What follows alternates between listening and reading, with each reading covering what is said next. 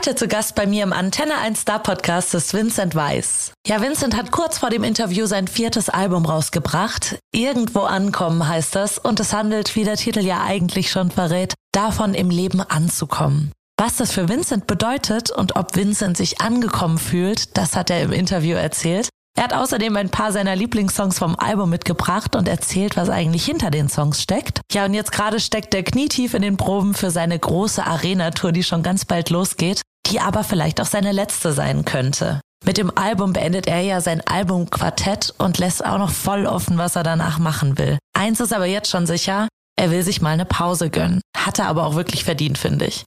Trotzdem kein Grund zur Sorge. Wir kriegen dieses Jahr nochmal frischen Sound von ihm. Und der wird ein bisschen anders klingen als das, was wir schon von ihm kennen. In welche Richtung er da geht, das hört ihr im Podcast. Und das ist auch noch lange nicht alles, was ihr hört. Deswegen bleibt dran. Ich wünsche euch ganz viel Spaß mit Vincent Weiss.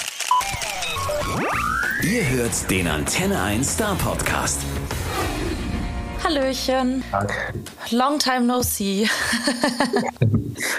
Stimmt, stimmt, ja. Ich habe vorhin nachgeguckt. Das darf ja immer nur diese Radioreise machen, wenn ich irgendwas Neues rausbringe. Und das dauert meistens so ein bisschen. okay, gute Ausrede ist akzeptiert. Ich habe vorhin nachgeguckt, das war ähm, Februar letztes Jahr. Von daher die Frage, was ist denn bei dir so im letzten Jahr und drei Monaten so alles passiert? Kurzer Recap vielleicht. Recap, seit Februar 22 oder wie? Ich habe ein Album schreiben dürfen, das habe ich rausgebracht. Ich durfte Voice Kids wieder machen, was äh, für mich ein sehr, sehr schönes Projekt immer jedes Jahr ist. Ähm, und habe ja letztes Jahr dann, äh, noch wenn wir uns im Februar gesprochen haben, danach ja noch eine komplette Sommertour gespielt mit, ich glaube, 50 Konzerten. Und das gleiche wiederholt sich jetzt dieses Jahr. Mhm. Äh, du hast es angesprochen, dein Album. Das ist der Grund, warum wir heute uns hier connected haben. Irgendwo ankommen heißt es, das ist seit drei Wochen, zweieinhalb Wochen ungefähr draußen. Wie hast denn du jetzt so die ersten paar Wochen nach dem Release erlebt? Äh, ja, ich habe die erste Release-Woche mit den Leuten gefeiert, für die das Album auch ist, und zwar mit meinen Fans. Ich habe ja so kleine Pop-Up-Stores gemacht in jeder, also in Berlin, München, äh, Köln und Hamburg und habe dann da zehn Stunden äh, mich hingestellt und alle Leute, die reinkommen, sind irgendwie begrüßt, Fotos gemacht, Autogramme geschrieben, also zehn Stunden mit tausend Menschen am Tag Selfies gemacht. Ähm, das waren lange anstrengende Tage irgendwie, aber wir haben tausend Menschen glücklich gemacht an dem Tag. Von daher war die Release-Woche Menschen glücklich machen und äh, das war echt ganz geil. Und danach ging es äh, weiter dem Voice Kids Finale und jetzt direkt geht's mit Tourproben los, denn in zwei Wochen ist das erste Konzert. Wahnsinn.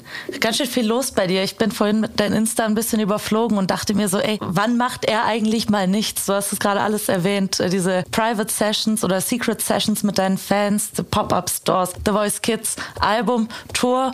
Ähm, bleibt da irgendwann auch mal so ein bisschen Me-Time für dich übrig? Äh, ja, ich verbringe die ja meistens im Auto, meine Me-Time, deswegen fahre ich, glaube ich, so viel Auto und ähm, fahre mal nach den Konzerten ja alleine, fahre zu den, ganzen Terminen alleine, ähm, was manchmal mir auch ein bisschen wird für meine für das Management und sowas, weil die setzen sich zum Beispiel von Berlin nach Hamburg in Zug und äh, ich fahre die Strecke mit dem Auto und nehme keinen mit und äh, auch nicht mit zurück, weil ich die Zeit halt für mich haben möchte und ich sage, ey, das sind meine vier Wände.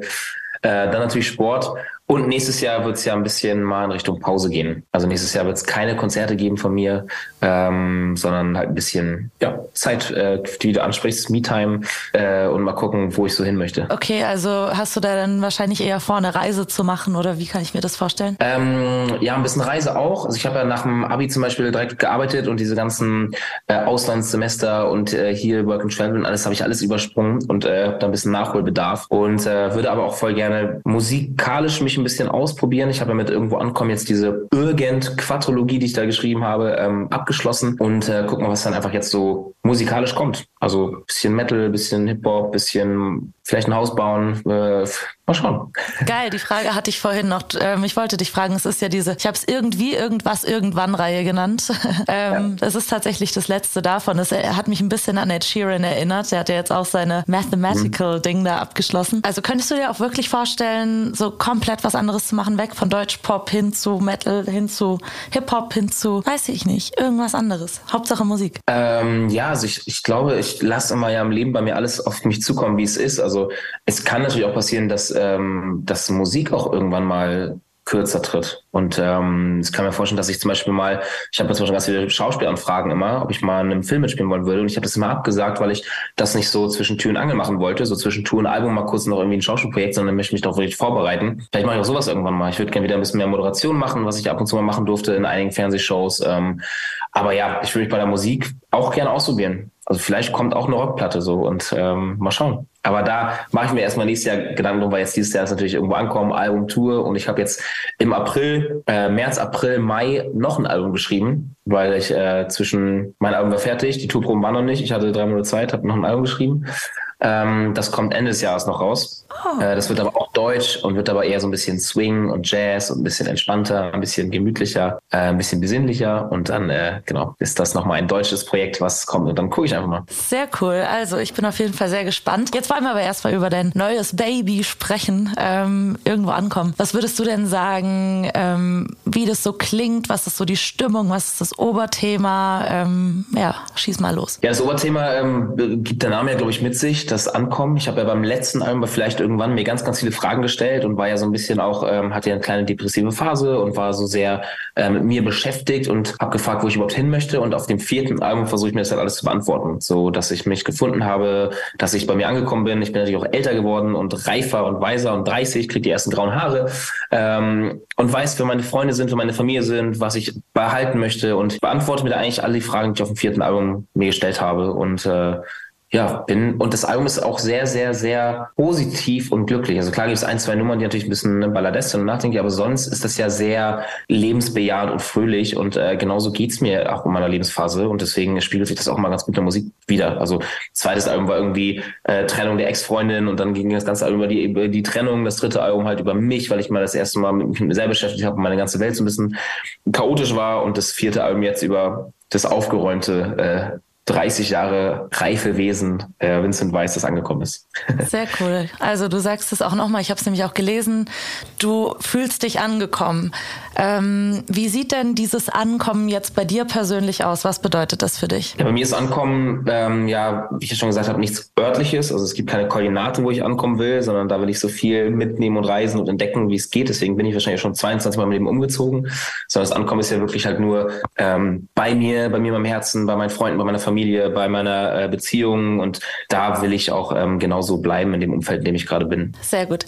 Jetzt ähm, will ich mit dir mal über deine aktuelle Single sprechen. Die heißt Spring. Ähm, erzähl doch mal, worum es in der Single geht und wie die so entstanden ist. Ja, Spring ist bei mir äh, so ein kleiner Mutmacher eigentlich an die Zuhörer. Ich spreche dir da ja auch direkt an in der zweiten Strophe so. Ich weiß, die Tore, ich weiß, dass du Angst hast, aber ey, wir schaffen das schon. Ähm, denn ich bin ja jemand, der im Leben immer gesprungen ist und das werde ich auch, glaube ich, immer weitermachen. Ich hatte noch nie vor irgendwas Angst und ich habe immer gemacht gemacht und nie drüber nachgedacht, was manchmal gut ist, manchmal schlecht. Manchmal sollte man vielleicht einige Entscheidungen ein bisschen überdenken, aber im Bestfall kommt die aus dem Herzen und auch die Entscheidung ist dann auch meistens intuitiv die richtige. Und ich glaube, deswegen bin ich auch da, wo ich bin, weil ich immer einfach gemacht habe und nie Angst davor hatte vor den Konsequenzen. Und ich will das den Leuten halt ein bisschen auf den Weg geben, dass man das auch machen sollte mehr, weil die meisten Ideen, Sachen, die man sich trauen möchte, werden ja vorher schon erstickt in diesen ganzen Fragen und aber was, was wenn und ich brauche Sicherheit und man redet sich halt alles schon mit 26 Eventualitäten, die passieren könnten, äh, schlecht, bevor man überhaupt angefangen hat. Und äh, man sollte einfach mehr machen. Einfach machen und dann gucken, wie es läuft. Und dann kann man immer noch rausfinden, wie es dann, was, welche von diesen 26 Eventualitäten eingetroffen ist. Erstmal muss man was machen, um halt zu gucken, was passiert. Aber geht es dir da nicht so, dass je älter du wirst, du umso mehr Angst hast oder abwägst, äh, was jetzt das Vernünftige, das Richtige ist, wie gefährlich was vielleicht ist. Also ich kann da nur von mir sprechen, bei mir ist es total so. Wie, wenn das bei dir nicht so ist, wie behältst du dir das, dass du eben deinen Kopf da in dem Moment ausschaltest? Boah, ich glaube, ich habe dann ein sehr gutes Selbstvertrauen, dass ich das immer alles gut kann, was ich mache. Ähm, aber klar, es gibt natürlich so ein paar Dinge, ähm, beim Skateboardfahren zum Beispiel, wo ich heute, heute an Treppengeländern stehe, von so 15 Stufen mit so einem Treppengeländer und ich bin da früher rangesprungen und heute stehe ich da und denke so, warum sollte ich als 30-jähriger Mann da ranspringen und mich verletzen wollen? So, ne? Also da denke ich mir auch so, warum habe ich das früher gemacht? Ähm, aber sonst, das sind ja nur so wirklich sportliche, extrem sportliche Dinge, wo ich das, wo ich drüber nachdenke, wegen den Verletzungen. Aber sonst mache ich ja alles. Ich mache ja auch bei meiner Tour äh, brennend, ich lasse mich anzünden und mache dann äh, einen Rückwärtssalto vom Klavier. Und da sagen auch alle, sag mal, spinnst du, ne, wenn irgendwas passiert, dann, dann geht die Show nicht weiter, aber einfach machen. Hören wir doch erstmal jetzt in den Song Spring rein, damit wir das auch abgeschlossen haben, worüber wir hier eigentlich gerade reden. Spürst du es nicht auch, dieses Kribbeln im Bauch, weil etwas neu beginnt? Atme ein,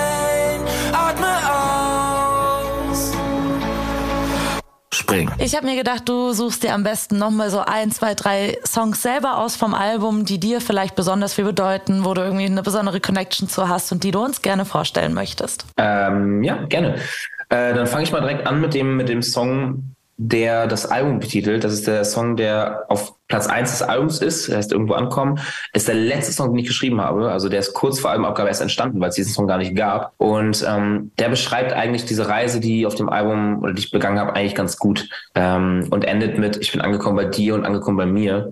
Ähm, was ich, äh, was für mich eigentlich so auch das Schönste und Emotionalste daran ist, weil dieses Komplettieren und dieses Ankommen meistens ja auch mit einer anderen Person zusammenhängt, die dein Leben irgendwie noch mehr erfüllt, als du es selber alleine kannst. Und ich werde auch die Live-Shows mit genau dem Song wenden. Also wenn wir auf Tour gehen, wird halt, ich bin angekommen bei und angekommen bei mir, Licht aus und Show vorbei. Das heißt, äh, ja, wenn ihr den Song nicht kennt, das wird das Abschlusslied beim Konzert sein und äh, der Einstieg ins Album und hier jetzt für euch irgendwo ankommen. Ich will nur irgendwo ankommen, denn ich falle schon so lang ohne Landung.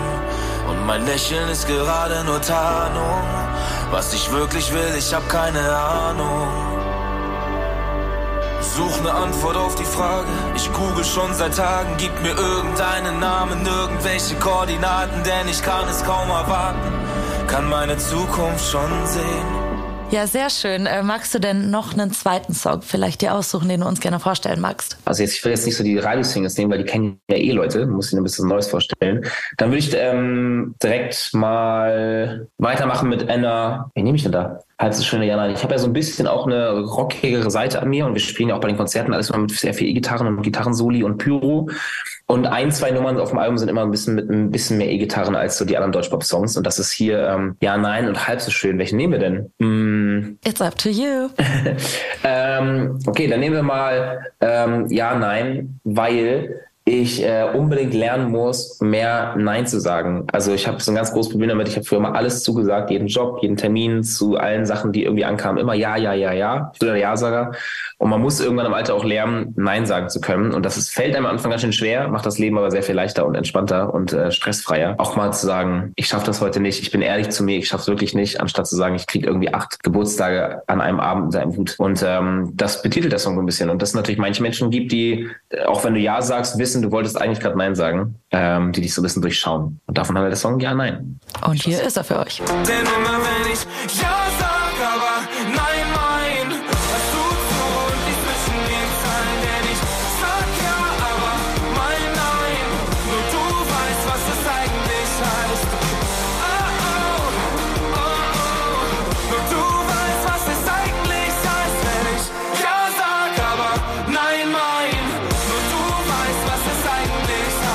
wir haben noch ein paar Minütchen Zeit. Such dir doch noch einen dritten aus.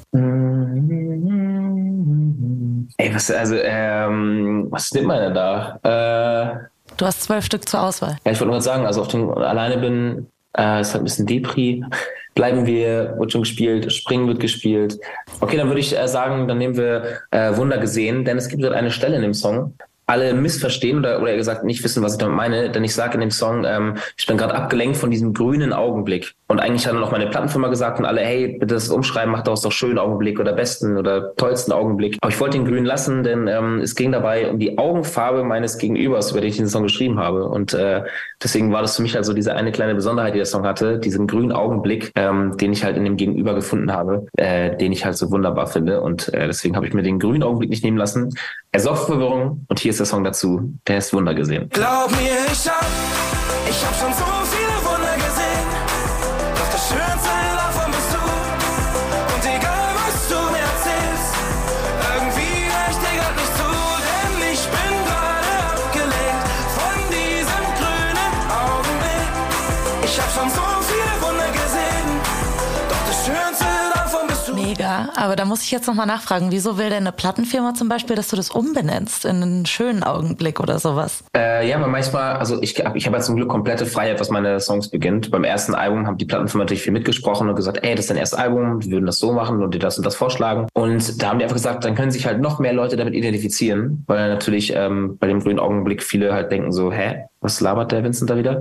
Genau, und das war einfach nur ein Vorschlag von denen, um noch mehr Menschen erreichen zu können. Aber ich habe gesagt, ey, das soll, es soll ja trotzdem irgendwie meine Story bleiben. Deswegen lasse ich so. Jetzt wollte ich noch mit dir über deine anstehende Tour reden. Du hast es schon gesagt, zwei Wochen sind es noch. Wie läuft es bisher so mit den Proben? Denkst du, du bist bereit oder noch nicht so ganz? Also wir sind auf jeden Fall gar nicht überprobt, ähm, beziehungsweise haben ja noch nicht mal richtig angefangen. Wir haben, also wir haben musikalische Proben gemacht und das steht so grob und wir fangen jetzt ab Sonntag an mit den äh, Produktionsproben. Das heißt, da wird wirklich dann Licht aufgebaut und die ganze Bühne, das ganze Bühnenbild aufgebaut und dann wird das erste Mal so richtig geprobt. Dann war eine Woche Proben und dann geht's auf Tour. Also zu viel ist es nicht, weil es steht noch einiges an, was wir noch zu proben haben. Und für mich auch, weil ich spiele das erste Mal jetzt bei, äh, ich glaube, drei oder vier Songs Gitarre selber wieder mit und muss mich auch mal ein bisschen wieder reinfuchsen, das auf der Bühne zu machen vor 10.000 Leuten. Ähm, ist noch viel zu tun, ja. Also ich fühle mich noch nicht überprobt. Und ich finde es schade, dass halt die ganzen akrobatischen Dinge nicht so richtig funktionieren. Ich habe ja sonst wirklich immer Salti gemacht und ich wollte auch ein Trampolin und eine Matte haben und ein Salto über das Schlagzeug machen, während das Schlagzeug solo spielt und habe ganz viel geplant und habe ja eine Fußverletzung leider und darf äh, nicht so viel machen. Von daher habe ich mir jetzt eine, eine Tanzchoreografie überlegt. Ich kann ja nicht tanzen und dachte mir, aber irgendwie will ich ja auch dieses Springmotto vorleben und einfach dann trotzdem Dinge machen, über die ich, die ich gedacht habe, kann ich nicht. Und deswegen habe ich eine Choreografie, mit der ich auch noch sehr viel proben muss, denn ähm, es ist auch zwar nur eine Minute im Part, aber der ist echt für mich schon sehr wild und äh, wird, glaube ich, auch viele Leute auch überraschen, weil ich das so in Deutschland auch noch nie gesehen habe, weil es mit einer Lichtinszenierung zusammenhängt und ich dann ein paar Dance-Moves auspacken muss, die ich noch nicht kann. Spannend, sehr spannend. Aber ich bin dir auch sicher, deine Fans, die werden es dir verzeihen, dass du ähm, nicht nicht ganz so fit bist wie vielleicht sonst. Du hast ja eine wahnsinnige Fanbase. Das ist ja immer krass. Das ist immer bei dir und bei so drei, vier anderen Künstlern, dass uns die Fans quasi die Bude einrennen. Äh, spielt den neuen Song, spielt es, spielt es, spielt es. Und das ist bei dir ganz auffällig und extrem. Und ich meine, du füllst die Schleierhalle. Also das ist ja auch ähm, Next Level, würde ich mal sagen. Ne? Ja, total. Also ähm, es war echt krass. letztes Jahr durften wir, äh, 2019 war die letzte Tour, da durften wir da auch schon spielen. Und dieses Jahr wieder und wieder volles Haus. Das ist echt äh, unglaublich, dass wir mit Deutschpop so weit gekommen sind. Weil viel weiter geht's ja auch nicht. Also ähm, es gibt nichts Größeres als diese Hallen in Deutschland. Und bin sehr dankbar, dass wir da gelandet sind. Ja, und bin gespannt, wie viele Leute kommen werden. Also in, da sind es voll, volle Hütte, Schleierhalle ist voll. Aber ich glaube, dass das die letzte auch richtig große Arena-Tour sein könnte, weil das einfach gerade alles mit den, natürlich mit den ganzen Inflationen und Preisen und Gaspreisen alles nicht mehr ähm, funktioniert in großen Hallen. Also es ist meine erste Tour, die rote Zahlen schreibt, obwohl es die größte ist. Also ich zahle drauf, um die Tools spielen zu können. Das ist krass und es tut mir so leid für die ganze Branche.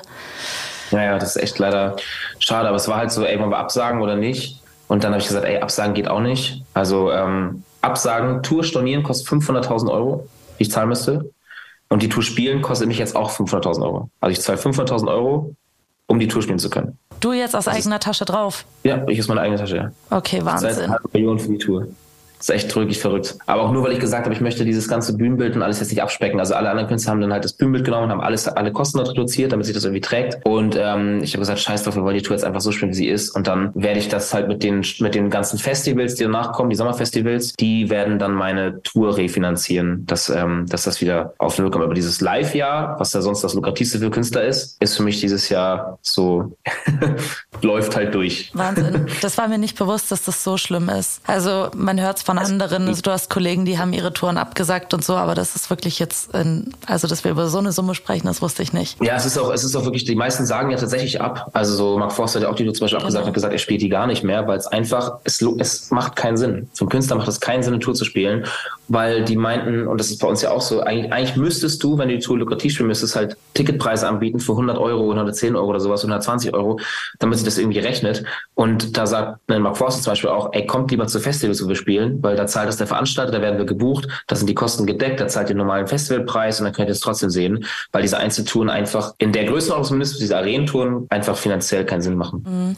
Hast du dich jetzt da dazu entschieden, dass du es trotzdem machst, dass vielleicht deine letzte so große Tour sein könnte? Ja, auch, ja. Also ich wollte halt unbedingt einmal diese Arena-Tour spielen. Ich hätte sie natürlich noch mal viel, viel größer mir vorgestellt, also von dem, was man machen könnte. Wenn es, wenn jetzt keine Kostenexplosion da gewesen wäre, hätte man ja auch Sachen machen können mit fahrender Bühne und noch mehr Show-Effekten, die ich alle mitgemacht hätte, gerne, die jetzt natürlich alle gestrichen worden sind. Ähm, aber ich will die eigentlich auch nur spielen, weil es halt, weil wir alle schon so lange drauf warten. So, die Fans warten auf die Tour. Ich habe sie schon verschoben wegen Corona damals, weil wir nicht spielen durften ähm, und will die einfach spielen. Jetzt kommt ein neues Album noch raus. Mit einem Album nicht auf Tour zu gehen, macht keinen Sinn, weil dafür schreibt man ein Album, man schreibt ein Album, auf Tour gehen zu dürfen. Und deswegen ähm, wird diese Tour gespielt, koste es, was es wolle. Und koste es, was wolle, habe ich sehr ernst genommen ähm, was alle aus dem Umfeld, so aus dem Team Kacke finden, weil die natürlich alle nur Geld verdienen, wenn ich Geld verdiene und ich verdiene bei der Tour kein Geld und dann sind natürlich alle anderen auch so ein bisschen sad.